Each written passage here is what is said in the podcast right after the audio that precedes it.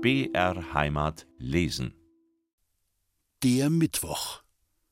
Der Mittwoch war der Tag der Akademiker. Schon in der Früh kamen die Herren vom Landgericht und vom Amtsgericht zum Frühschoppen. Am Abend trafen sie sich zu einem gemütlichen Beisammensein. Besonders gefeiert wurde von den Akademikern alle Jahre das Weihnachtsfest.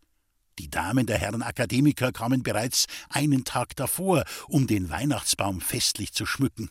Wir selbst zierten die Tische mit Tannengirlanden, rotbackigen Äpfeln und roten Kerzen. Ein jeder der Gäste bekam einen Teller mit Weihnachtsgebäck, das meine Mutter selbst gebacken hatte. Am Abend erschienen dann die Herren mit ihren Frauen, Töchtern und Söhnen. Die Damen kamen alle in eleganten Kleidern, die Herren trugen Frack. Für die jungen Assessoren und die jungen Damen war eigens ein festlich gedeckter Tisch reserviert. Es gab Tischkarten mit Namen, denn die jungen Leute wurden so gesetzt, wie es den Eltern beliebte. Für so manche Tochter versuchte man an diesem Abend einen jungen, hoffnungsvollen Assessor zu angeln.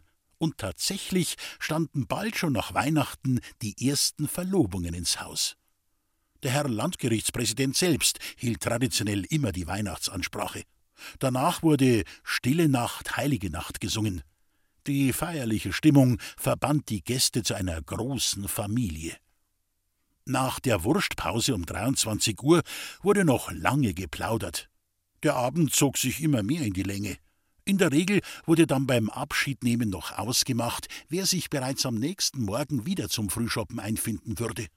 Darauf waren wir immer ganz besonders gespannt, denn zum Frühschoppen kamen die jungen Paare, und man konnte sich schon ausmalen, wer sich bald verloben oder gar verheiraten würde. Die Eltern waren natürlich begeistert, wenn ihre Tochter von einem Akademiker mit zu erwartender Pensionsberechtigung gefreit wurde. Weiß- und Bratwürste. Viele Gäste kamen zu uns wegen der guten Weiß- und Bratwürste, die mein Vater selbst herstellte. Jeden Morgen stand er schon um vier Uhr auf, um die Würste und den Leberkäse vorzubereiten, denn die ersten Gäste fanden sich bereits um sieben Uhr zum Weißwurstfrühstück ein. Das Wort Bratwurst kommt nicht vom Braten, sondern vom Fleischbrät, eine helle Kalbfleischmischung. Bratwürste sahen aus wie dünne Weißwürste, aber ohne Petersilie. Sie wurden wie die Weißwürste nicht gebraten, sondern gebrüht. Die Weiß- und Bratwürste kamen roh im Schweinedarm direkt in die Küche und wurden dort erst auf Bestellung der Gäste ins heiße Wasser gelegt. Nicht gekocht, weil sie sonst platzen. Da es noch keine Kühlmöglichkeiten wie heutzutage gab, durften die Würste vor allem in den Sommermonaten wegen der Verderblichkeit des rohen Fleischbräts das Zwölfuhrläuten nicht hören. Sollten wirklich einmal Weißwürste übrig geblieben sein, wurde das rohe Fleischbrät aus der Wursthaut gestrichen und zu Leberkäse verarbeitet, gewürzt und gebacken. Weißwürste bestanden im Wesentlichen aus Kalbfleisch und Schweinespeck. Was die Menge des Specks für die Weißwürste betrifft, richtete sich mein Vater angeblich nach dem Wetter, damit die Würste immer die richtige Konsistenz erhielten. Weißwurstrezept 1920 es werden zwei Drittel mageres, schlachtwarmes Kalbfleisch durch den Wolf gedreht, auf einer Zinktischplatte mit Salz gemischt und unter Zugabe von kaltem Wasser, etwa 40 Prozent anteilig, es gab zu dieser Zeit noch kein gekraschtes Eis, wie man es heutzutage verwendet, zu Brät geknetet. Dann wird ein weiteres Drittel Schweinespeck, Rücken oder Schweinebacken durch den Fleischwolf gedreht und schaumig gerührt. Anschließend wird der eben zubereitete fluffige Speckbrei nach und nach mit dem Kalbfleischbrät vermischt. Vier ausgelöste Kälberfüße oder die Haut von vier Kalbsköpfen werden einen Tag vorher weich gekocht und dann zusammen mit einer rohen Zwiebel durch die 3 mm Scheibe des Fleischwolfs gedreht und zerkleinert. Auch dieses Gemisch wird mit dem Wurstbrät vermengt. Als Gewürze streut man Pfeffer, Mazisblüte, Muskat, feingehackte Zitronenschale und frische, feingewiegte Petersilie unter das Wurstbrät. Die nun fertige Wurstmasse wird ohne chemische Zusätze in Schweinsdärme gefüllt und roh oder einmal gebrüht verkauft. Für die Herstellung der Würste benutzte man keine Waage. Alles wurde nach Gefühl und Erfahrung zusammengemischt. Dieses alte Rezept wurde mit der freundlichen Unterstützung von Metzgermeister Jakob Metz aus Rottenburg rekonstruiert. Die Druiden Die Katakomben im Keller des Einmiller waren Mittwochabends stets für den Verein der Druiden reserviert. Die Druiden waren eine Art Freimaurerloge. Die Lokale unten in den Katakomben hatten sie nach ihren Vorstellungen und nach ihrem Geschmack ausbauen und ausgestalten lassen. Es gab da einen großen Gästeraum, eine Bibliothek und eine Art Kapelle, in der bei der Neuaufnahme eines Druiden die Taufe abgehalten wurde. Bei so einem Anlass wurde eine große Feier mit einem Diner und mit Tafelmusik veranstaltet. Die Herren kamen alle im Frack, und es ging dabei immer ganz groß, aber dennoch feierlich her. Der Herr Dr. Kaspar Eisenreich, selbst ein Druide, zeigte sich als ein großartiger Künstler, wenn es darum ging, das Lokal der Druiden ideenreich zu dekorieren. Ich erinnere mich noch sehr genau daran, dass er einmal in der Mitte des Lokals einen Brunnen mit herrlichen Blumen aufbaute. Die Wasserfontäne leuchtete bunt in allen Farben. Ein technisches Wunder. Besonders schön waren die Faschingsfeste der Druiden. Bei ihrem letzten Fest in den 1930er Jahren inszenierten sie sogar einen Oktoberfestrummel. Der Herr Dr. Eisenreich war in der ganzen Stadt als großartiger Organisator solcher Feste bekannt. Er baute in den Kellerräumen des Einmiller ein Oktoberfest beeindruckend realistisch auf. Dazu gehörten ein Varietétheater, eine exotische Vogelschau, eine Würstelbraterei, ein Stand, auf dem Faschingskrapfen angeboten wurden und viele andere Attraktionen. Dr. Eisenreich hatte sogar einen Hau den Lukas entworfen, an dem die Herren sehr zum Gaudium aller Anwesenden ihre Kraft messen konnten. Die Blechmusik spielte auf, und die Herren des Druidenvereins kamen mit ihren Damen in der Tracht der Dachauer Bauern und Bäuerinnen hereinspaziert. Auch waren viele originelle Masken zu sehen. Dr. Eisenreich selbst trat als Zauberer auf und faszinierte die Gäste mit magischen Tricks. Es wurde getanzt und es wurden Bierlieder gesungen. Auch ein Festzug schlängelte sich, begleitet von den Klängen einer Polonaise, durch sämtliche Lokale des Hauses. Bis in den frühen Morgen dauerte das Faschingsfest. Der Verein der Druiden hatte auch eine gute soziale Einrichtung. Mit dem Eintritt in den Verein war eine Sterbeversicherung verbunden. Wenn ein Mitglied starb, wurde in ganz Deutschland in den Logen Geld für die Hinterbliebenen gesammelt. Ich glaube mich zu erinnern, dass so eine trauernde Witwe bis zu 25.000 Reichsmark bekam. Für die Hinterbliebenen war das natürlich eine große Hilfe. Als die Nazis an die Macht kamen, löste Adolf Hitler schon bald alle Logen auf, nicht nur die der Freimaurer. Auch die Druiden Landshuts mussten ihr schönes Vereinslokal in unseren Katakomben räumen. Für die Umsetzung dieser Anordnung war die Schutzstaffel SS der NSDAP verantwortlich. Der Leiter dieser Staffel war Heinrich Himmler, ein Landshuter. Er wohnte mit seinen Eltern am Dreifaltigkeitsplatz gegenüber dem Münchner Tor. Die sich anschließende innere Münchner Straße wurde sogar nach ihm in Heinrich Himmler Straße umbenannt. Ungefähr ein Jahr nach der Auflösung des Vereines der Druiden erschien eines Tages in Landshut beim Juwelier und Hoflieferanten Rieger ein Mann, der sich als Vertreter der Sturmabteilung SA ausgab. Er kam angeblich aus München und bot dem Juwelier einen wunderschönen goldenen Pokal an, nach dessen Wert er sich erkundigte. Herr Rieger erkannte jedoch sofort den Pokal wieder, denn es war sein Meisterwerk aus purem Gold. Die Druiden hatten einst das wertvolle Stück für ihre Rituale in Auftrag gegeben. Herr Rieger bat den angeblichen SA-Mann, sich etwas die Beine zu vertreten und in etwa einer Stunde wieder vorbeizukommen. Bis dahin wollte er den Wert des Pokals ermitteln, den er ihm dann sofort abzukaufen vorgab. Der SA-Mann war damit einverstanden und verließ den Laden. Währenddessen verständigte der Juwelier Rieger den ehemaligen Vorsitzenden der Druiden. Der kam auch sogleich herbeigeeilt, und zwar in Begleitung eines Polizisten in Zivil.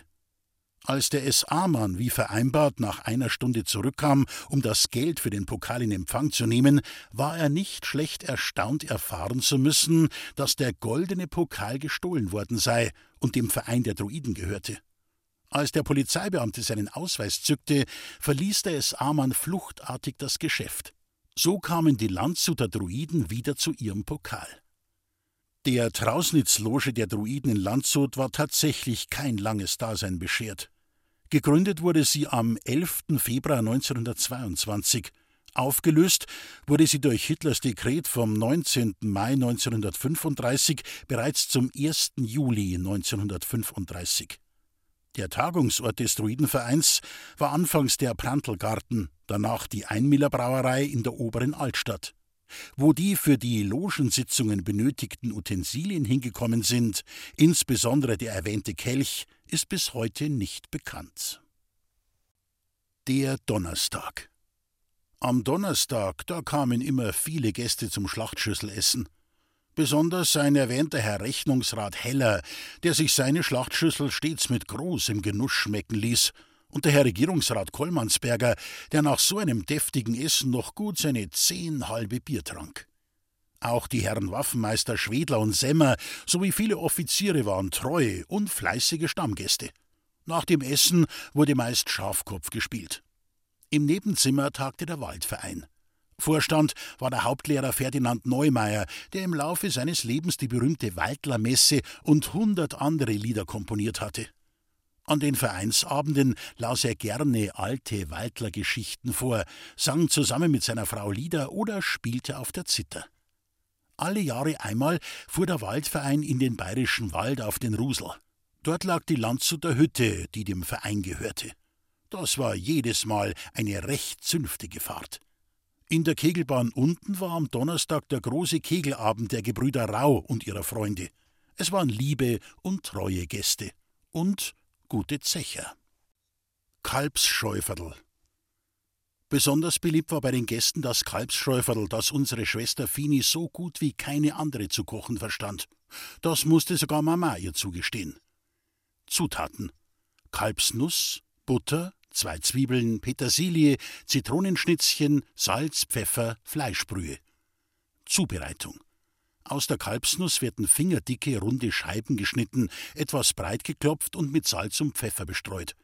In einer Pfanne oder in einem flachen Topf lässt man ein Stück Butter zerlaufen, jedoch nicht heiß werden, legt die Kalbfleischscheiben hinein und dämpft sie zugedeckt etwa 15 Minuten. Währenddessen zerkleinert man fein mit dem Wiegemesser zwei geschälte Zwiebeln, einen kleinen Bund Petersilie und etwas Zitronenschale einer ungespritzten Zitrone.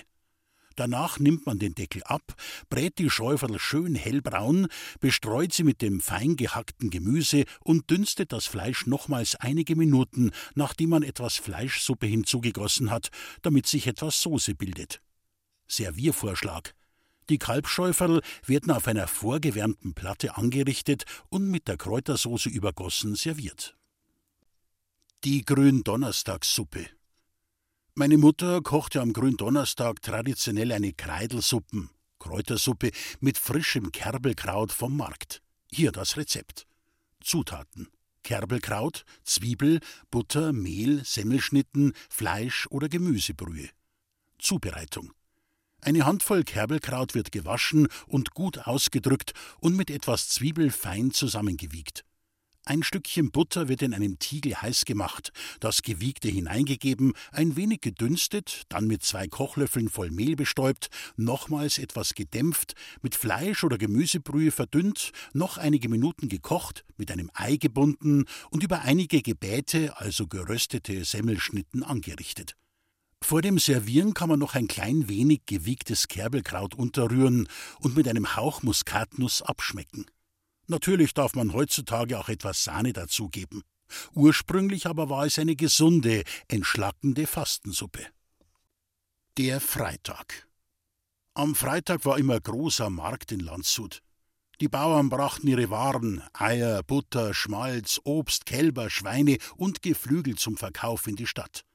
Die Grafen und Gutsbesitzer schickten ihre Verwalter mit den Produkten voraus. Sie selbst kamen dann in ihren schicken Kutschen mit den gepflegten Pferden nach. Die Bauern trugen damals noch ihre Tracht. Lederhosen, Weste mit Silberknöpfen, eine Kette mit Talern, weite Hüte und einen Frack, die Bäuerinnen große schwarze seidene Kopftücher. Je größer der Bauernhof, desto ausladender trugen sie das Kopftuch. Bei uns im Einmillerhof waren große Stallungen im Rückgebäude. Wir hatten einen Hausmeister mit dem Namen Isidor, der es besonders gut verstand, die Pferde ein- und auszuspannen. Er war bei allen Gästen sehr beliebt. Jeden Freitag hatten wir eine große Einkehr.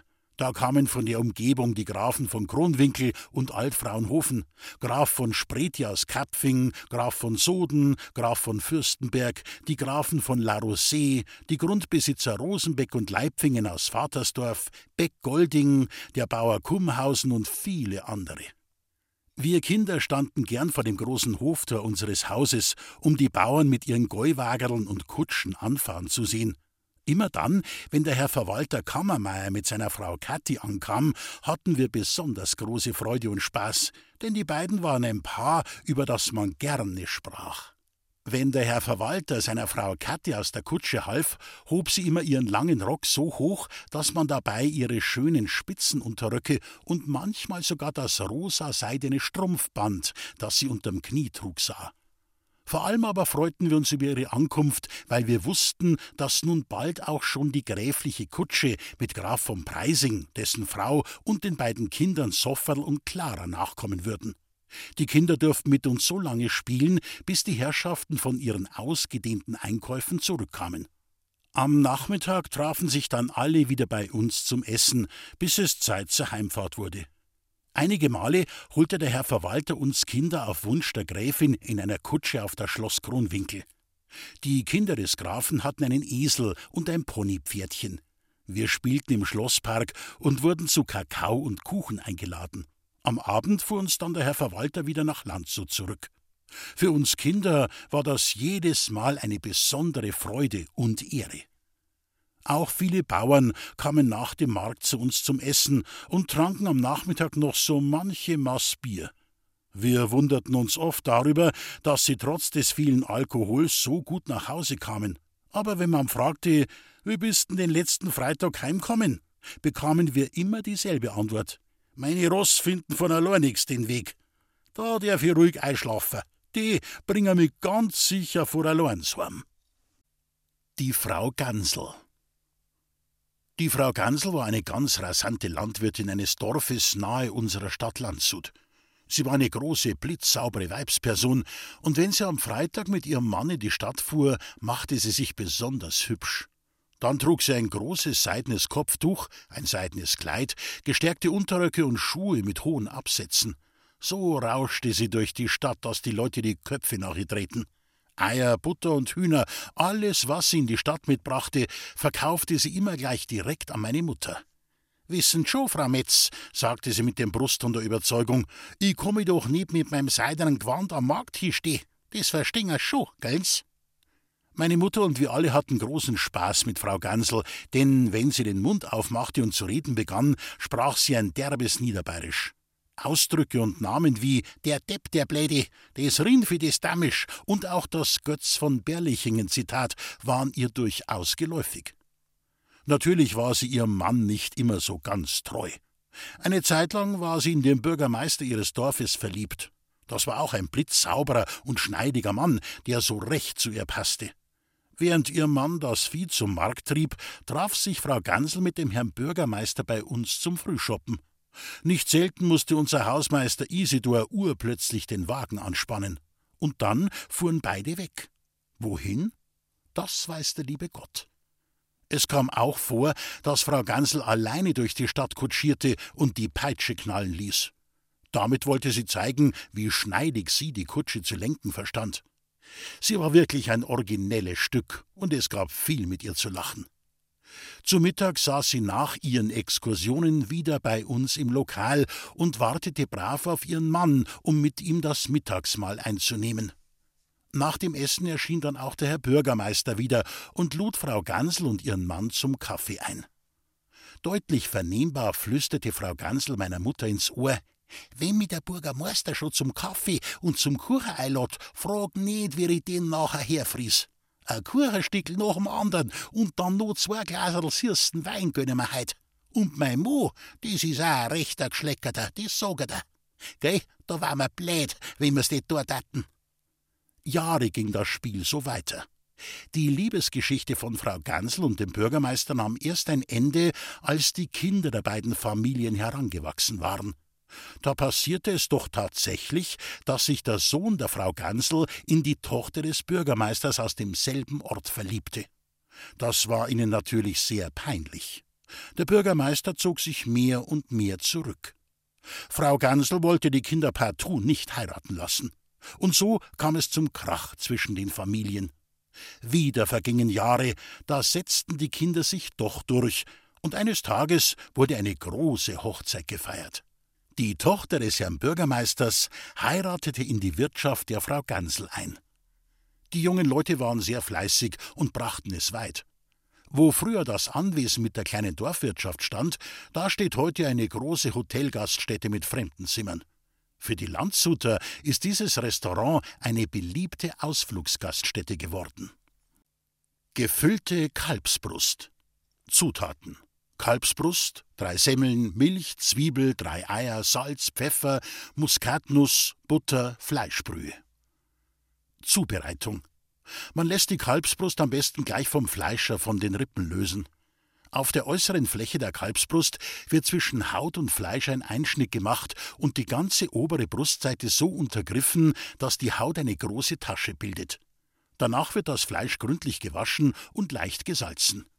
Nun werden drei Semmeln in dünne Scheiben geschnitten, in Milch eingeweicht und wieder gut ausgedrückt. In einer Pfanne wird ein Stückchen Butter zerlassen und ein Esslöffel voll fein gehackter Zwiebel darin gelb geröstet. Die eingeweichten Semmeln werden dann dazugegeben und so lange gewendet, bis sie sich leicht von der Pfanne lösen. In einer Schüssel werden drei rohe Eier mit den wie oben beschriebenen vorbereiteten Semmeln vermischt und mit etwas Salz und Muskatnuss abgeschmeckt. Sodann wird die Tasche der Kalbsbrust mit dem vorbereiteten Semmelteig gefüllt und mit Nadel und Faden so zugenäht, dass die Fülle beim Braten nicht herausquellen kann. Die Kalbsbrust wird mit der gefüllten Seite nach unten in eine Bratreine gelegt und mit etwas Pfeffer bestreut. Darauf legt man noch ein Stückchen Butter. In den Bratentopf gibt man eine zerteilte Zwiebel. Die Kalbsbrust wird circa eineinhalb Stunden unter mehrmaligem Begießen mit der eigenen Soße, zu der noch etwas Fleischsuppe gegossen wird und nach einmaligem Wenden schön hellbraun gebraten. Serviervorschlag. Die Kalbsbrust wird vom Faden befreit, in dicke Scheiben geschnitten und auf einer vorgewärmten Platte angerichtet. Die Soße wird durch ein Sieb geseit und heiß in einer Soßenschale zu Tisch gebracht. Dazu gibt es warmen Kartoffelsalat. Der Samstag. Jeden Samstag hatten wir viele Frühschoppengäste. Am Abend trafen sich die Apotheker mit ihren Frauen zu einem gemütlichen Beisammensein. Auch die hochwürdigen Herren Pfarrer von St. Martin kamen am Samstagabend zum Kartenspielen. In den Katakomben war nachmittags bereits ab drei Uhr Konzert. Auch traten dort vor allem vor dem Ersten Weltkrieg Komiker und Volksschauspieler wie Liesel Karlstadt, Karl Valentin und Weißverdl sowie Schuhplattler und Gesangsgruppen auf. Es fanden sich viele Gäste aus der ganzen Umgebung Landshuts ein. Als der Erste Weltkrieg ausbrach, lösten sich die Katakomben als Kunst- und Kulturstätte allmählich auf. Nach dem Krieg wurden die Katakomben dann für Vereinsveranstaltungen umgebaut